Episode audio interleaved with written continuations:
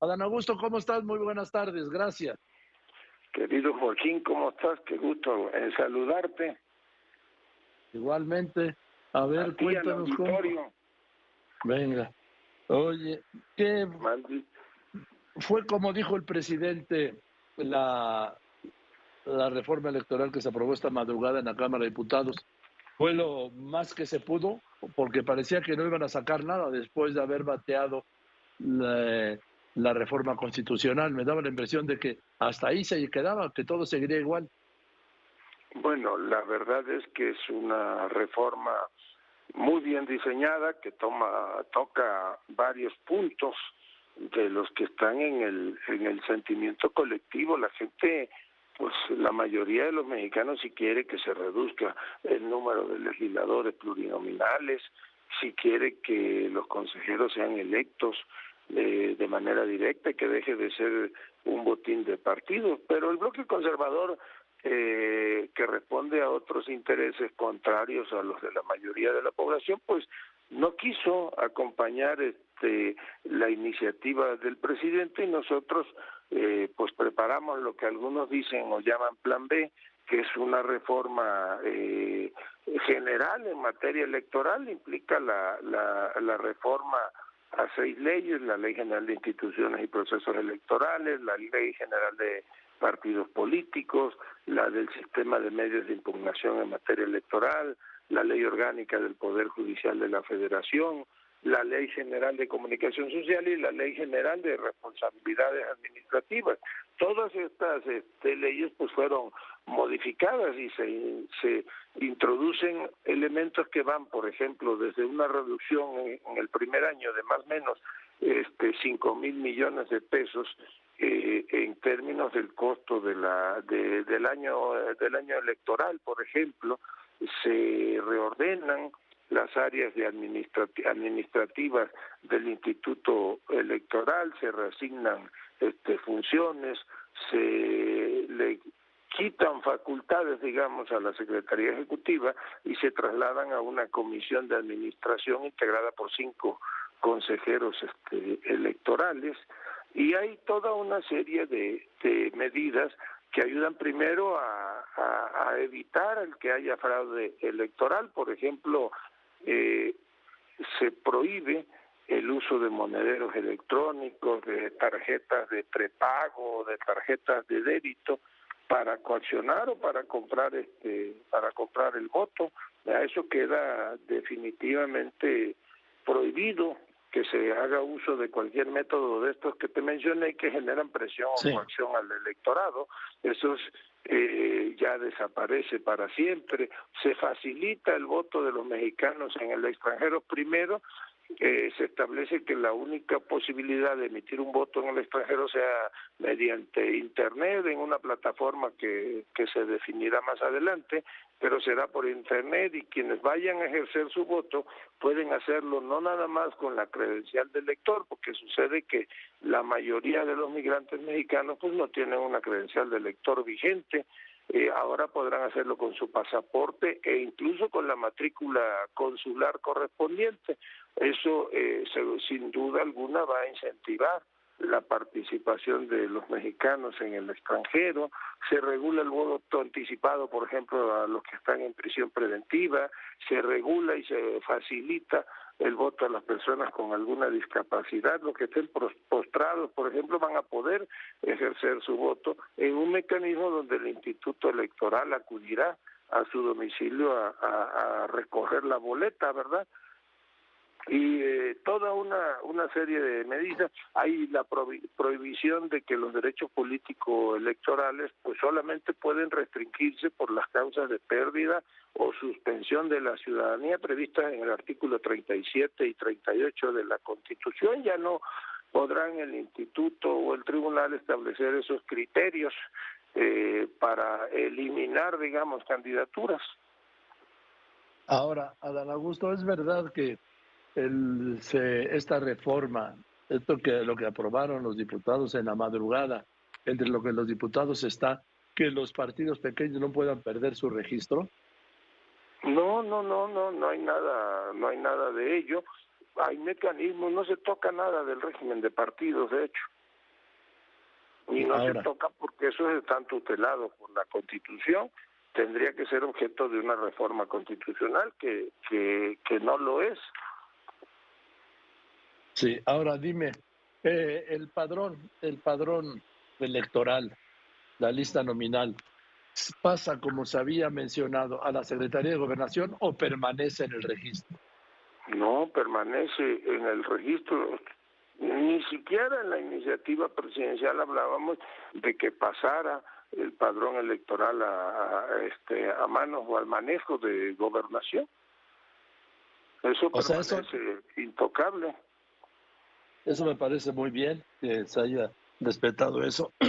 De hecho, lo que se hizo es eh, reducir o limitar al INE por la vía del presupuesto, ¿no? Bueno, hay desde luego un ahorro significativo. Yo te decía que 5 mil millones de pesos. Si se hubiese aprobado la reforma constitucional, el ahorro hubiese sido del orden de los 16, 17 mil este, millones anuales. Pero sí hay una, se le, se le pone o se le acota el margen de maniobra eh, presupuestalmente hablando al instituto. No quiere decir que se le reduzca este el recurso.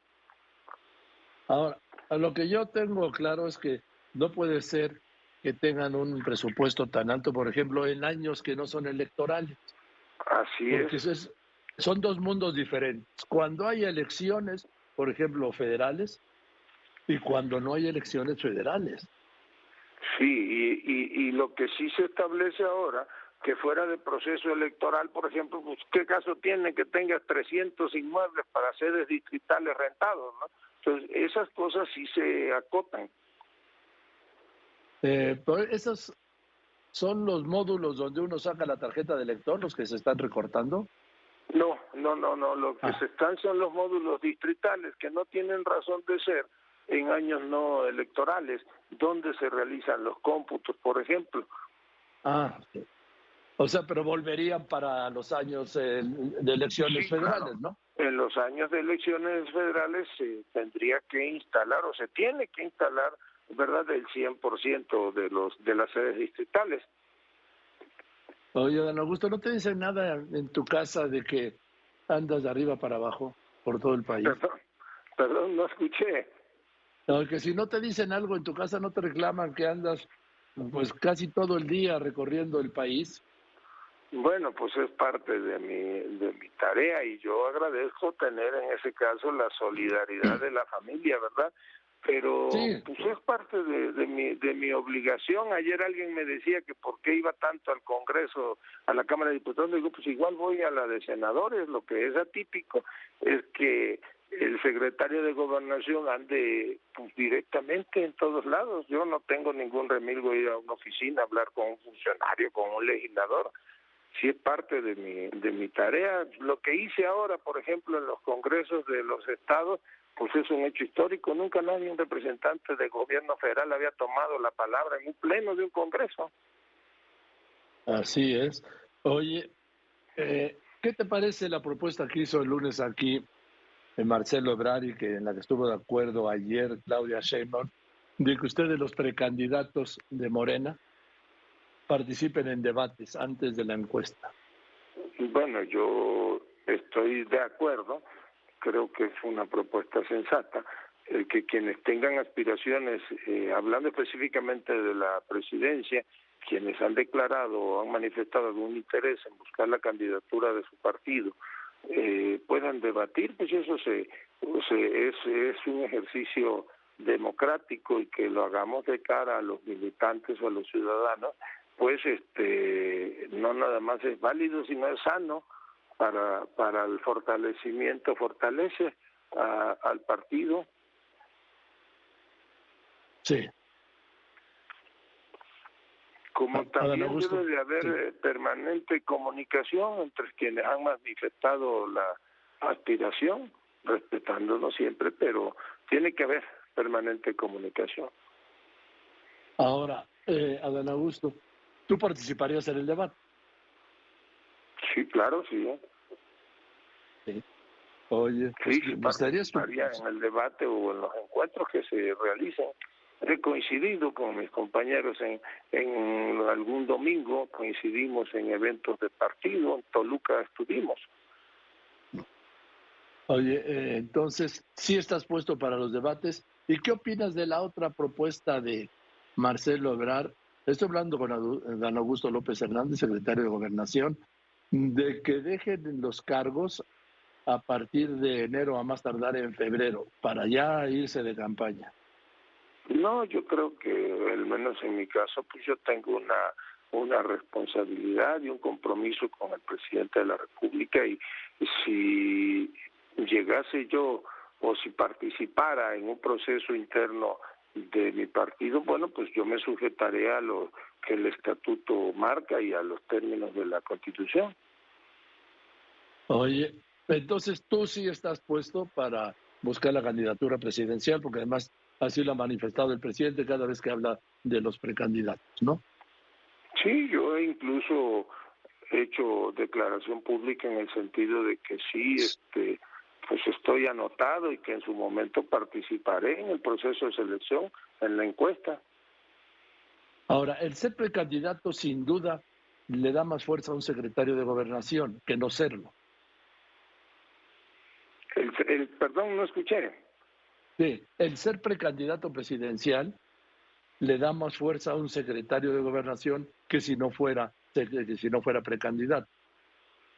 Bueno, yo creo que el secretario de gobernación, la figura o la posición del secretario de gobernación, primero pues es el, el segundo en el rango de importancia del Ejecutivo, digamos que el, instrumentador, el ejecutor directo, el encargado de garantizar la gobernabilidad del país es el secretario de gobernación y eso le permite a quien esté al frente de la secretaría pues hacer política los 365 días del año, las 24 horas del día, estar muy al pendiente en la relación, construyendo con los gobiernos estatales, con los gobiernos municipales, con los congresos este, locales. el ejercicio de acudir, por ejemplo, a los congresos locales, pues nadie lo había hecho porque lo normal es que fuese el secretario de Gobernación, mismo que va a ir el secretario de Agricultura o la secretaria del Trabajo, ¿verdad? hablar de, de un tema como el de la reforma constitucional para que la Guardia Nacional coadyuve en las tareas de seguridad pública, como si se hubiese dado la reforma electoral, pues seguramente hubiésemos ido a los congresos estatales a explicar nuevamente y a debatir el tema.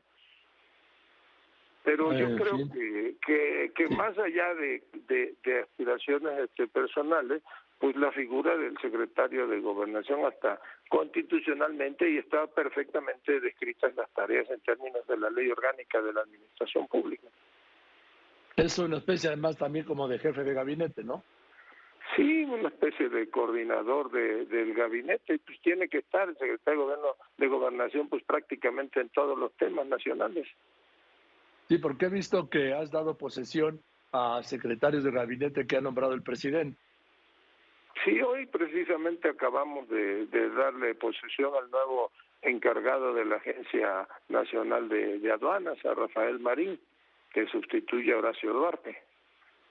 Ah, mira. En fin. Eso fue hace como pues media hora. Y ahora, bueno, pues estamos dialogando con el Senado para este para intentar que la minuta que envía la Cámara de Diputados pueda eh, discutirse eh, la semana próxima. Sí, porque está diciendo, ha dicho Ricardo Monreal, que no habrá fast track en el Senado para la reforma electoral. ¿Qué opinas? Bueno, yo creo que, que es cuestión de, de platicar, ¿no? Eh, Ricardo y yo pues nos entendemos bien, entendemos también cuál es este nuestro papel en esto. Yo lo voy a, a buscar, vamos a, a, conversar el tema y yo tengo confianza en que decidirán los senadores de una vez someter a votación la reforma electoral en materia, la reforma de las leyes secundarias en materia electoral. Bien, Adán Augusto, pues te mando un abrazo y te aprecio mucho que me hayas contestado esta tarde. Joaquín, Joaquín, muchas gracias a ti por la oportunidad. Les mando un abrazo a ti, al equipo y a todo el auditorio. Gracias, Adán Augusto. Estés muy bien.